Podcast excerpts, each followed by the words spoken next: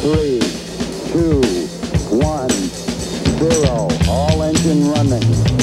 Liftoff. We have a liftoff. A little less conversation, a little more action, please. Oh, du schöner CHW. La la la. La, la, la. Bitte, ich bitte dich. Ich bitte Ja, dich inständigst. Ich, warum ist es bei technischen Geräten so, dass in 50% aller Defekte, die es gibt, sie durch Schütteln oder Ein- und Ausschalten behoben werden können? Ich traue mich jetzt ja gar nichts mehr anfassen. Ich mache ein Reparaturgeschäft auf und dann schreibe ich hin 50% Erfolgsgarantie. Und, ich schüttel dann einfach und normal funktioniert es wieder. Und bei allem, was mit dem Internet zu tun hat, stecke ich es einfach aus und Das stimmt. ein. Und schwupps funktioniert es wieder. Ja, Router, Computer ein- und ausschalten, alles funktioniert. Ah, Computer ist mehr Schütteln bei mir. Okay. Ja, dann. Computer schütteln hat immer einen guten Effekt. Oh. Ah, du hast das letzte Woche angesprochen. Heute ist es extrem kalt hier. Es ist so unglaublich kalt hier drin. Gut, dass ich nur ein T-Shirt trage. Ähm, wir müssen uns irgendwie kümmern, dass wir eine Heizung hier reinbekommen. Das wäre schön. Oder, Oder- Skianzüge tragen. Ich bestelle einen Daunenschlafzug. Ich hätte- Schlafanzug. Ja, genau, so bestickt mit Monogramm bitte. Ähm, kosokpodcasts.de slash keine minus Zeit. Und trotzdem sind wir hier, obwohl wir keine Zeit haben und suboptimale Tage hinter uns hatten. Keine Zeit, den Titel hast du dir. Ist sowieso deine Show. Ich halte mich heute zurück, es ist ganz deine Show. Ähm, Das sagst du immer, wenn es ums Eingemachte geht. Ja. Verantwortung abschieben, abdelegieren. wegdelegieren, ja? Ich amüsiere mich so lang. Du entschuldigst mich, ich gehe mir einen heißen Tee holen. Genau, ich quatsch dann einfach mal drauf los. Nein, du bleibst schön da. Es geht um The One Thing. Die eine Sache, die wir tun sollten, die überraschend einfache Wahrheit.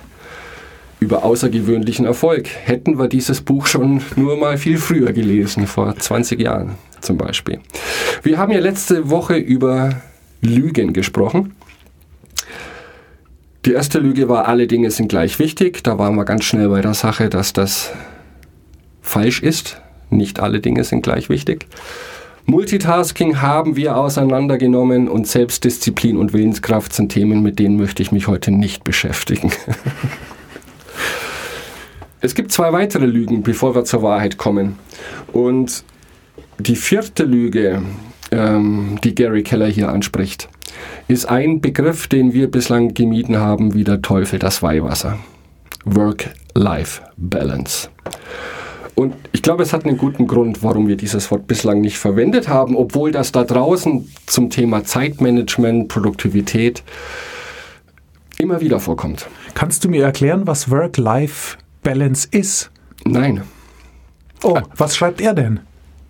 Schreibt er was dazu? er schreibt nur darüber, dass die Idee, dass es eine Work-Life-Balance geben könnte, grundfalsch ist. Ähm, denn zum einen ist die Unterteilung zwischen Work und Life, also Arbeiten und Leben, wenn man das Leben so sieht oder seine Arbeit so sieht, ich glaube, dann hat man generell ein Problem. Also wenn wir den Tag in drei Teile einteilen, Arbeiten, Freizeit und Schlafen, dann wäre ein Drittel Work. Und wenn wir dann versuchen, in den anderen zwei Dritteln die Balance herzustellen, ist das arg wenig, finde ich. Deswegen mag ich diesen Begriff auch nicht. Ich glaube, es geht eher darum, dass man seinen Beruf hasst und sein Leben liebt und eine Balance finden muss zwischen dem Hassteil, der einem die Brötchen ähm, bezahlt, und dem lieben Teil, wo man die Brötchen verzehrt. Im schlimmsten Fall, aber im besten Fall sollte man ja auch Spaß bei der Arbeit haben.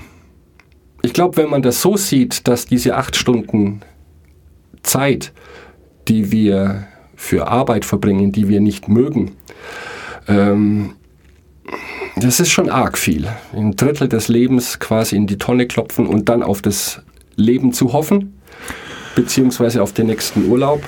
Ja, aber wir können die äh, Work-Life-Balance ja vielleicht anders oder positiver sehen, indem es äh, eher um Abwechslung geht. dass man sich dann Donnerstagabend denkt, oh wow, wow, wow, was für eine Woche. Jetzt freue ich mich dann aber am Morgen Nachmittag aufs Wochenende, dass man sich aber am Sonntag auch denkt, oh wow, nächste Woche stehen spannende Sachen an. Jetzt freue ich mich aber auf die Arbeit. Ich will nichts übertreiben. Natürlich ist es vielleicht schöner, sich auf zwei Tage Wochenende zu freuen, als Oh, auf ja. fünf Tage Arbeit. Aber wenn man vielleicht hier eine Balance findet, ähm, sich die Arbeit so zu gestalten, dass man sich auch auf Dinge freut, die dort stattfindet, hat man doch schon viel gewonnen. Und dann kann man sich den Begriff nämlich sparen, weil ähm, man sollte einfach es nie übertreiben und natürlich immer eine gewisse Balance zwischen anstrengendem und Müßiggang finden. Aber das an den Begriffen arbeiten und live sozusagen festzumachen, halte ich auch für Unsinn, Ja. weil eben in allem alles drin steckt. Es schreibt ja auch, es geht nicht um die Balance als Zustand, sondern um das Balancieren.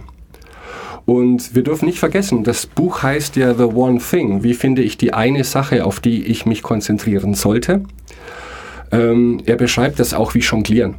Äh, beim Jonglieren ist es ja auch nicht so, dass die Dinge gleichzeitig passieren, sondern durch die Schnelligkeit, wenn jemand gut jonglieren kann, macht es den Eindruck, dass er alle Kugeln gleichzeitig im Griff hat, obwohl er sich ja auch immer nur auf eine Kugel konzentriert. Derjenige, der balanciert.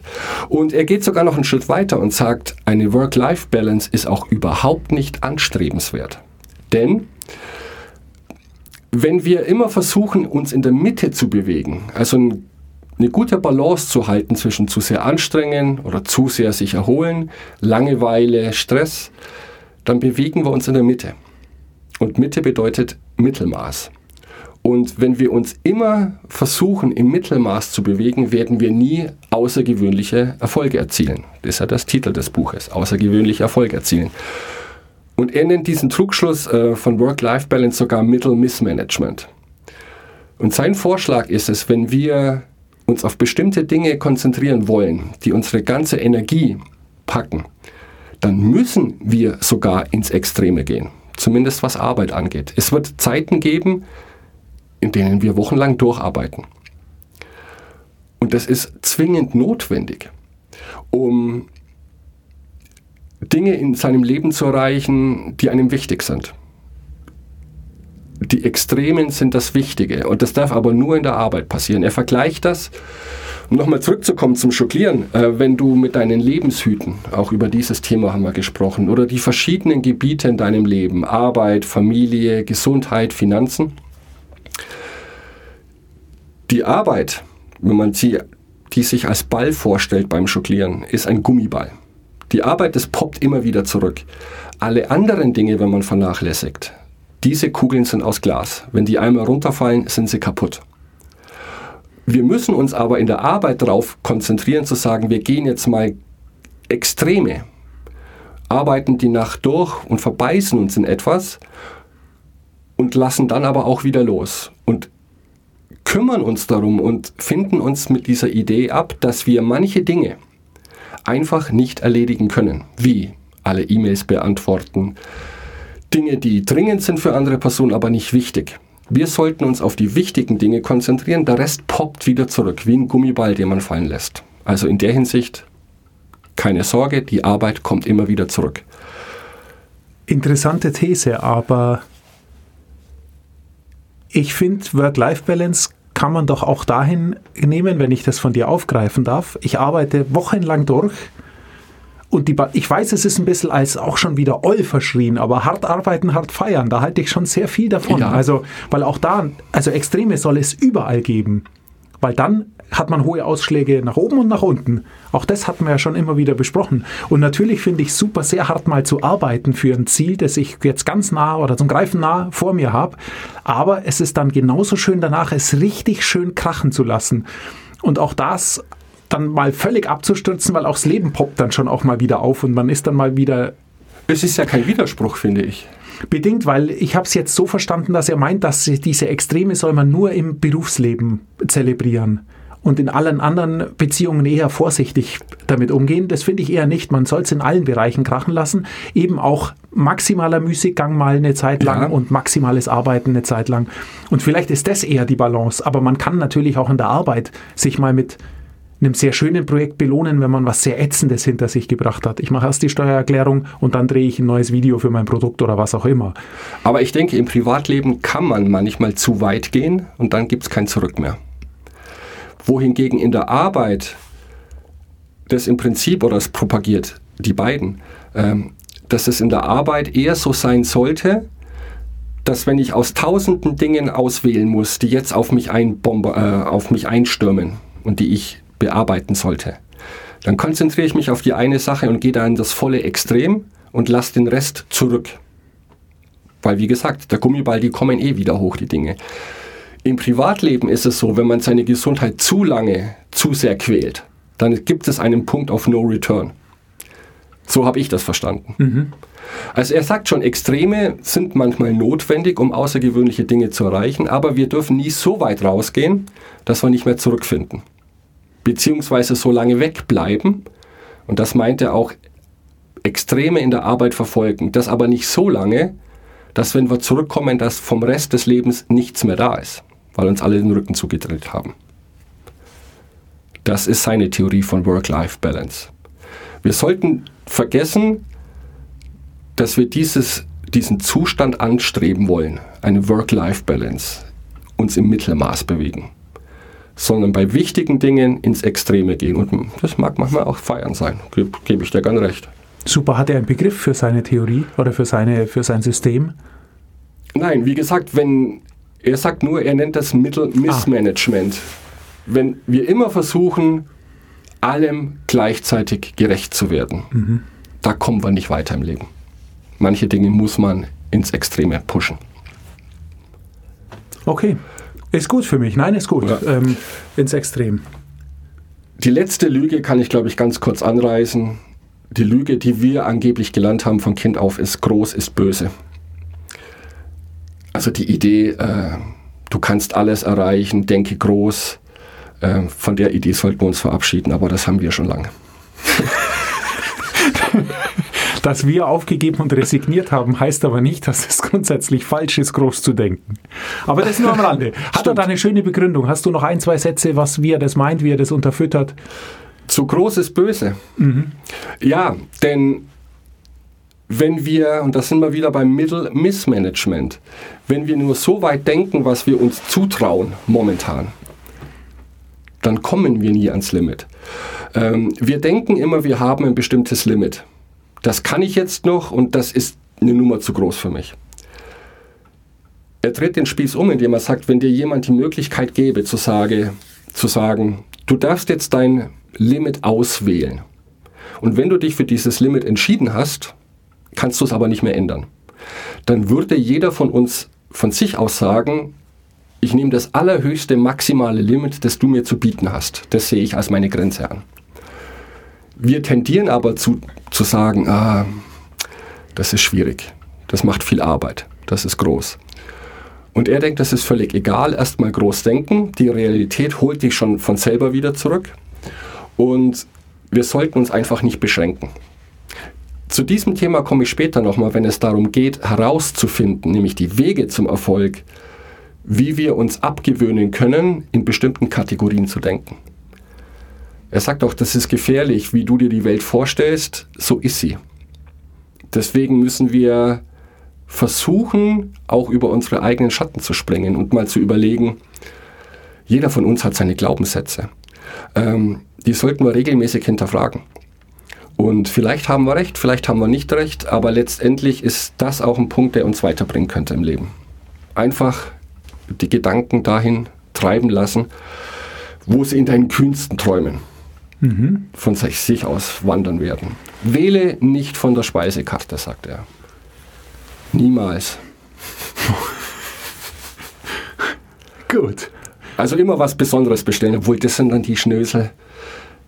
Ich hätte das gern aber nicht mit Pommes, sondern mit Reis und dann aber, die dürfen sich nicht berühren. Das wollen wir auch nicht, solche Menschen sein, oder? Achso, ich bestelle immer nur scharf mit allem. aber scharf. Mäh. Scharf. Ach, scharf. Scharf mit allem. Okay. Jetzt habe ich natürlich meinen Zettel verloren. Wo bin du hast denn? den Faden verloren, klein wenig. Wie geht's denn? Wir müssen jetzt mal richtig einsteigen. Okay. Wie finde ich meine eine Sache? Und ich habe vor zwei Folgen schon gesagt, dass ich ein großer Freund bin von Fragen. Erstens mal, weil ich so wenig weiß. Und zweitens, ähm, Fragen dich selber dazu bringen, über das nachzudenken, was du jetzt gefragt hast. Es geht gar nicht erstmal um eine Antwort. Die Antwort sollen wir später finden, aber um eine großartige Antwort zu bekommen, brauchen wir eine großartige Frage.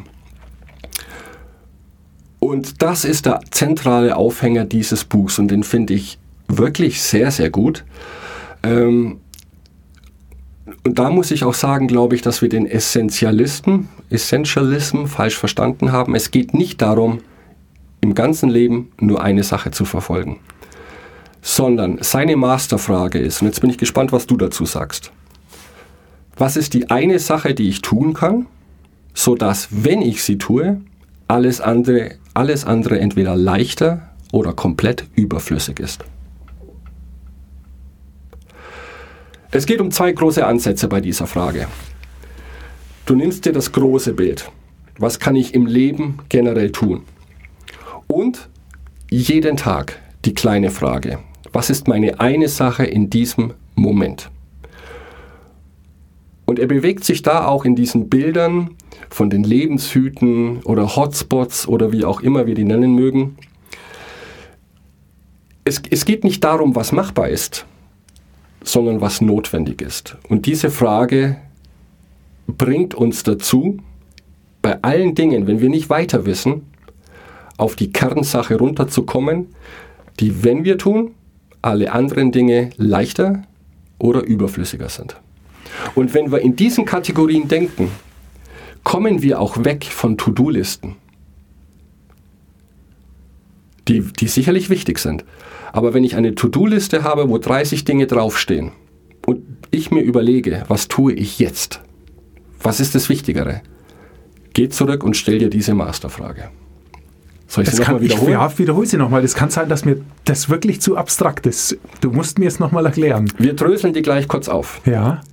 Die Frage lautet, was ist die eine Sache, die ich tun kann, sodass, wenn ich sie tue, alle anderen Dinge leichter oder gar überflüssig werden. Hm, aber also ist das nicht eine Frage, die ein klein wenig schwierig zu beantworten ist? Nein. Nicht, wenn du Hast du diese Frage für dich gefunden? Also dann also, ja, die Frage habe ich gefunden. Also die ich Antwort auf die, die Frage, natürlich. Nein, die Frage, nein. es ist eine sehr gute Frage, die einem zum, natürlich zum Nachdenken anregt aber die mich wahrscheinlich komplett überfordern wird. Weil ich davon ausgehe, dass ich sie nicht beantworten kann. Weil das in meinen Augen sogar einfach zu viel verlangt ist. also, du, ich habe zwei Fragen. Deine und was ist der Sinn des Lebens? Sinn des Lebens ist beantwortet. Okay, stimmt. Und das ist nicht meine Frage, sondern die Frage von Gary Keller. Nur, machen wir mal ein paar Beispiele nachher. Nimm diese Frage und projiziere diese Frage auf zwei Ebenen. Einmal das komplette Leben und einmal, wenn du nicht sicher bist, was du jetzt gerade tun sollst, weil du so viel zu tun hast. Fangen wir mal an. Was ist die eine Sache, die ich tun kann? Es geht nicht darum, die ich tun sollte, die ich tun müsste, sondern die ich jetzt tun kann. Okay? Ich muss noch mal woanders anfangen. Wir wissen, ja? ich muss noch mal einhaken, weil es mir das, mir ist es zu schwarz-weiß. So Entschuldigung. Mir ist, es ist saukalt und es ist zu schwarz-weiß, was du sagst. Oder was er sagt, Entschuldigung. Du nicht. Du bist genau, nur der Überbringer der, der schlechten Nachrichten. Don't kill the messenger. Ähm, es so funktioniert das Leben nicht. Es funktioniert so einfach nicht. Ich glaube, es ist zu abstrakt, weil es so nicht funktioniert, weil wir in unserer Arbeit sitzen und natürlich uns überlegen, okay, was ist die eine große Sache, auf die wir Lust haben, aber nur ganz selten die Möglichkeit haben, wenn überhaupt es die Möglichkeit überhaupt gibt, nur ganz selten die Möglichkeit haben zu sagen, diese eine Sache verfolge ich jetzt und dadurch macht alles andere mehr Spaß oder ist überflüssig. Es wird nicht funktionieren, weil wir wissen es beide. Wir haben zu viele Routinen, die wir erledigen müssen und zu wenig okay. Zeit, um die wichtigen Dinge zu machen, die wir uns wünschen. Und natürlich müssen wir uns für die wichtigen Sachen Zeit rausschneiden, aber dadurch werden wahrscheinlich das E-Mails beantworten und das Angebote schreiben und das Termine haben nicht schöner und es wird auch nicht überflüssig werden. So schön das wäre, das würde ja dann voraussetzen, dass ich jetzt sozusagen alles hinter mir lasse und nur noch auf eine einzige Nein, Sache genau setze. das bedeutet das eben nicht. Okay, dann habe ich es missverstanden. Ich habe es missverstanden. Weiß ich nicht. Ich habe es anders verstanden. Sagen wir mal so. Du musst in der Arbeit ein Problem lösen. Und da gibt es verschiedene Ansatzpunkte. Rufe ich den an, schreibe ich eine E-Mail, lese ich mich das selber ein, mache das und das und das. Die Idee ist erstmal einen Schritt zurück und dann fragen, was kann, was kann ich jetzt tun, dass wenn ich das erledigt habe, alles andere vielleicht gar nicht mehr notwendig ist. Also, ich könnte den anrufen, dann brauche ich mich nicht selber mehr da einlesen. Brauche den Kollegen nicht zusammenstauchen. Immer abwägen, nicht planlos drauf losrennen, um zu sagen, das muss ich tun, das muss ich tun, das muss ich tun, sondern mal kurz überlegen, denk an das Beispiel von letzter Woche mit seinen Dominos. Was wäre mein erster Domino? Dass wenn ich den jetzt erledige, also umwerfe, welchen Domino kann der dann umwerfen, dass ich dann gar nicht mehr einschalten muss und es geht von alleine selber weiter. Nein, wird nicht. Es, halt, das, das Schöne ist, ich habe es ja nur nicht verstanden, darum mache ich es jetzt schlecht. Aber es ist nichts, es hat nichts mit der Realität zu tun. Bedauere. Es wird nicht funktionieren. Du wirst nie die Energie aufbringen können, die es auf, benötigen würde, um dieses System zu leben. Ganz im Gegenteil. Was du tun wirst, ist eben genau das, nicht einen Schritt zurücktreten und alles erstmal sozusagen, alles erstmal aufs Optimum treiben, sondern du wirst einfach den Kleinkram wegschaufeln und zwar ohne nachzudenken. Du wirst nicht bei jeder Mail dich einen Schritt zurücktreten und dir überlegen, hm, jetzt habe ich fünf verschiedene Optionen, welche ist die beste? Darum geht es nicht. Die, eine Mail wird schnell abgefrühstückt, weil die in der Regel unwichtig ist und nur nochmal eine Ja, dann Bestätigung tust du ist. vielleicht das Falsche dann, wenn ich das dann so verstehe. die, wenn, wenn ich, wenn ich ähm, meine wirkliche Konzentration und meine wirkliche Energie, um genau das zu tun, was er beschreibt, brauche ich einfach nicht für allgemeine Tagesgeschäftstätigkeiten, sondern die brauche ich für wirkliche große Dinge, strategisches, innovatives, kreatives. D'accord, völlig. Und das brauche ich aber dann auch nur in diesem Zeitfenster, in dem ich genau diese Tätigkeiten tue. Alle anderen Tätigkeiten, die bei mir bedauerlicherweise 50, 60 Prozent meines Tages in Anspruch nehmen, da mache ich das nicht. Da habe ich ein ganz starres und festes Muster, was ich in welcher Situation tue. Das ist nicht immer das Beste. Das ist aber egal. Weil es in der Regel oder in 80 oder 90 Prozent der Fällen ist es das, der, der beste Outcome, einfach erfahrungsgemäß. Und die anderen 10 Prozent akzeptiere ich, weil ich dadurch viel Zeit spare. Es gibt immer wieder Situationen, da wäre es geschickter, kurz zu telefonieren, als das per E-Mail zu beantworten. Das ist mir dann aber egal. Ich habe mir vorgenommen, diese 10 E-Mails mache ich in den nächsten 30 Minuten und dann mache ich die. Wenn ich dann mittendrin merke, shit, ruf ihn doch schnell an, ist mir egal, ich ziehe das dann vollends durch und dann Okay. Du hast also keine Lust auf außergewöhnlichen Erfolg. Verstehe. Ähm, Es ist kalt und es sind 30 Minuten vorbei. Nicht ich wahr? Nein, ich glaube nicht. ich weiß es nicht. Ich habe auch keine Ahnung. Ähm, Er schreibt selber, dass es sehr abstrakt ist. Und er gibt, wir können mal ein Beispiel machen. Immer im Kopf behalten, es gibt diese zwei Ebenen, die er vorschlägt. Mal übertragen aufs ganze Leben oder auf deine einzelnen Hotspots. Was ist das eine, das ich in meinem Finanz-Hotspot jetzt tun kann, dass, wenn es erledigt ist, alles andere gar nicht mehr notwendig ist? Gesundheit, Arbeit und so weiter und so fort. Er nimmt jetzt diese Eisenhower-Matrix. Wir haben drüber gesprochen, es gibt dringend und wichtig. Und äh, was sind die nicht dringend und Punkte? nicht wichtig. Ist das alles? Ja. Okay. Und er überträgt diese Eisenhower-Matrix, schreibt er nicht, das ist jetzt meine Interpretation. Er hat auch ein Quadrat aufgemalt, unterteilt nochmal in vier kleinere Quadrate.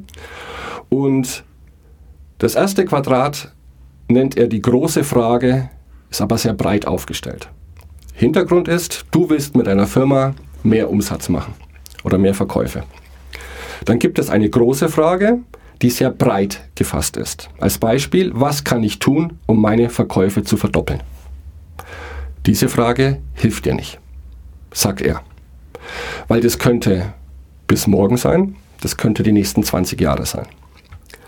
Dann gibt es das nächste Quadrat, die kleine Frage, aber sehr breit gefächert.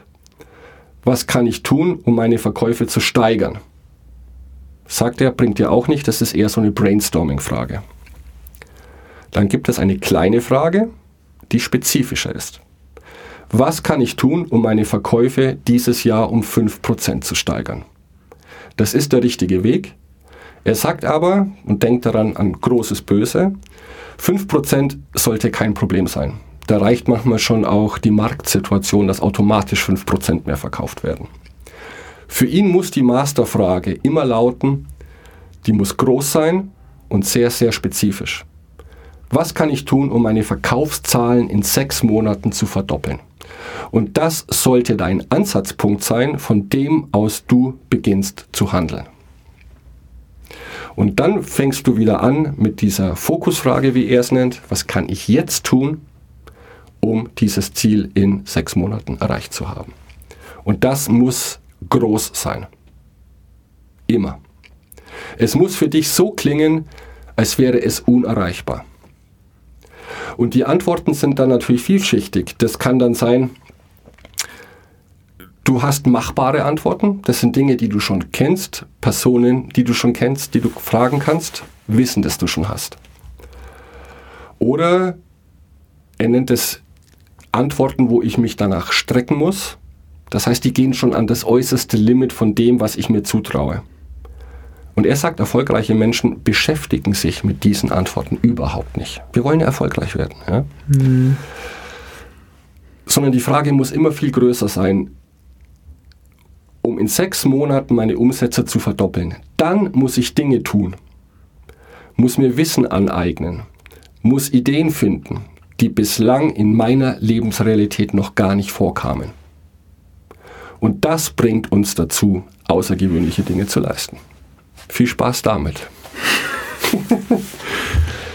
es ist ja, aber sehr gewagt. Es ist sehr gewagt und es ist ein Beispiel, mit dem ich wirklich auch nur bedingt etwas anfangen kann. Denn jeder, der ein Produkt verkauft oder herstellt, will in sechs Monaten doppelt so viel verkaufen. Und die Maßnahme dafür ist eben nicht, sich ein Konzept dazu überlegen, sondern es ist ein gigantisch großer Blumenstrauß mit unterschiedlichen Blumen, den du dir kaufen musst und wo du nicht weißt, ab welcher Blume der Blumenstrauß nicht mehr schön ist oder welche einzelne Blume den Blumenstrauß schöner macht. Und dazu gehört unter anderem viele E-Mails zu schreiben, viel zu telefonieren, viel rumzufahren und eben all genau diese kleinen Dinge zu tun, die ich nicht unter den Tisch kehren möchte, weil es immer so wahnsinnig einfach und so wahnsinnig schön plakativ ist zu sagen, hey, wir müssen nur dieses eine große Warum beantworten und dann ist alles andere überflüssig oder leichter für uns.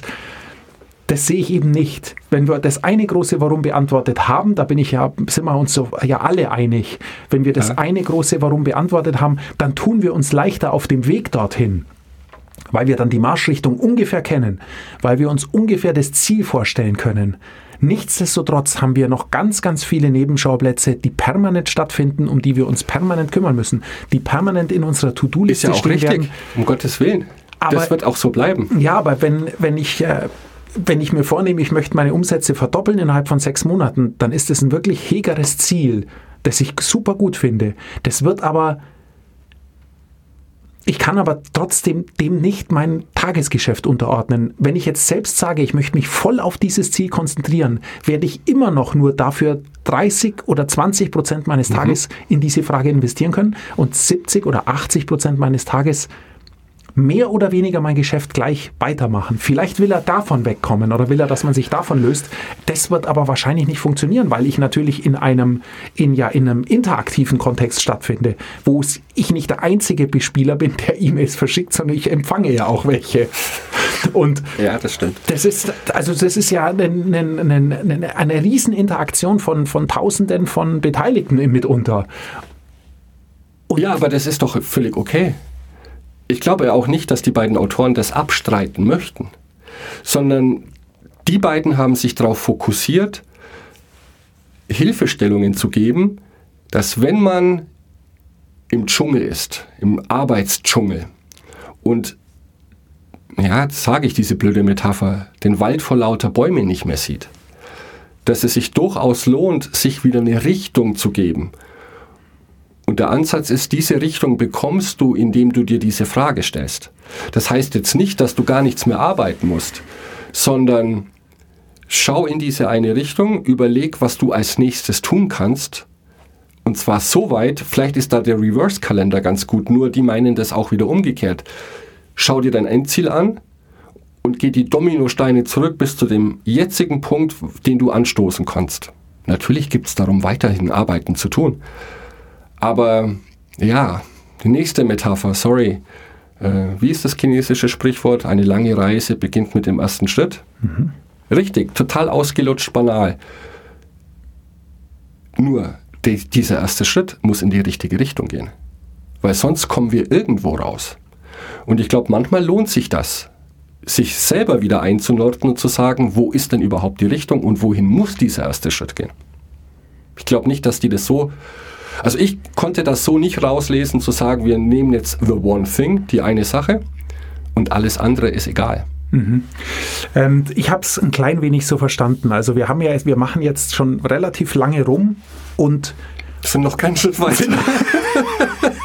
ja, vielleicht hätten wir uns diese Frage Eben nicht, eben nicht, weil ich schon merke, also bei all dem, was wir besprechen und bei all den Dingen, die ich ausprobiere, es sind eben, es ist eben nicht the one thing es ist nicht dieser eine Hack, der es ausmacht. Es ist nicht die Nein, eine Frage das, nach dem ja. Warum, sondern es ist nämlich genau die Mischung, es ist genau dieser sehr große Blumenstrauß. Seine To-Do-Liste besser zu organisieren, seinen Terminkalender anders zu organisieren, natürlich sich große Fragen zu stellen, sich des Warums bewusst werden, dass man mehr Motivation hat, dass man mehr Willenskraft braucht, um andere Dinge auszublenden, all diese Sachen.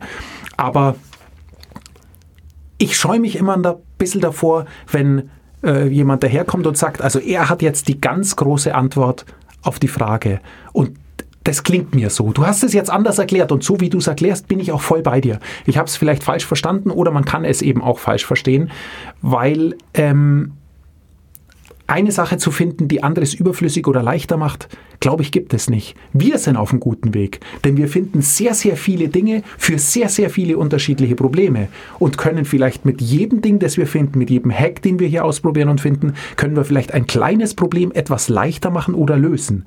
Oder eine kleine, eine, eine, eine kleine Aufgabe, die in unserem gesamten Arbeitsblumenstrauß drin ist, vielleicht ein bisschen schöner und einfacher machen. Und das finde ich mhm. eigentlich den besseren Ansatz. Dies, weil es ist dieses ganz große Ding, dieses in sechs Monaten Umsatz verdoppeln, selbst das Beispiel ist schon eigentlich Quatsch. Weil alle wissen, dass es, wenn du nicht ein absolutes super neues Produkt hast, wenn du in einem normalen Wettbewerbsprodukt mit Marktbegleitern bist, mhm. ist es nahezu unmöglich, organisch so zu wachsen, dass du man das erreichen zu klein. kann. Mag sein, aber... Ähm, würde, würde Gary Keller jetzt sagen, nicht ich. Es kann sein, aber nur die, ja, ich bin irgendwie ich komme ich nicht damit zurecht. Du hast ja recht. Ich halte das auch für unrealistisch. Die Argumentation der beiden ist aber, du musst in diesen Kategorien denken, um die Richtung vorzugeben. Selbst wenn es dann unrealistisch ist. Aber wenn du dir das vorgenommen hast und in diese Richtung arbeitest, dann kommst du auf jeden Fall weiter, als wenn du sagst, ich würde jetzt mir wünschen, meinen Umsatz im nächsten Jahr um ein paar Prozent zu verdoppeln, äh, zu erhöhen oder in drei Monaten fünf Prozent mehr. Denn dieses Denken limitiert dich schon selber wieder und wenn du es dann erreicht hast, sagst du, passt, Ziel erreicht, obwohl vielleicht noch viel mehr drin gewesen wäre. Und nicht vergessen, das ist ein gelbes Buch. Da geht es um die Wahrheit. Um, ah, okay. Ja. Nein, aber wir müssen ja den Spaß und? verdoppeln und nicht den Umsatz. Der Umsatz kann auch mal zwei Jahre gleich bleiben. Schwamm drüber. Dann ist jetzt meine eine Sache, die, wenn ich sie jetzt tue, alles andere leichter wird. Nämlich, ich sage jetzt Ciao. Oh, wow, wow, wow. ähm, ganz kurz noch, hast du oder kannst du das, diese Eisenhower-Matrix, die er ja etwas entstellt hat, kann man die in die Shownotes, passt die rein, kannst du das machen? Weil ich habe es nicht. Du hast keinen Bock. Ich hab, ich hab zum einen, nein, ich habe ja das Buch nicht. Ich kann ja nicht machen, Ach, ich habe ja, keine verstehe. Zeit und ich habe es nicht verstanden. Ich würde es mir einfach gerne nochmal anschauen. Du hast das nicht verstanden? Nee. Gut, dann gebe ich es dir jetzt schriftlich. Und den Zuhörerinnen da draußen auch unter www.kosokpodcasts.de slash keine Minuszeit. Show 24. Und nächste Woche, letzte Sendung zu The One Thing, was auch bizarr ist, drei Sendungen für The One Thing, bringe ich ein paar Hacks mit, Super, da freue ich mich. die sich an dieser Fokusfrage orientieren. Bis nächste Woche. Bis dann. Ciao.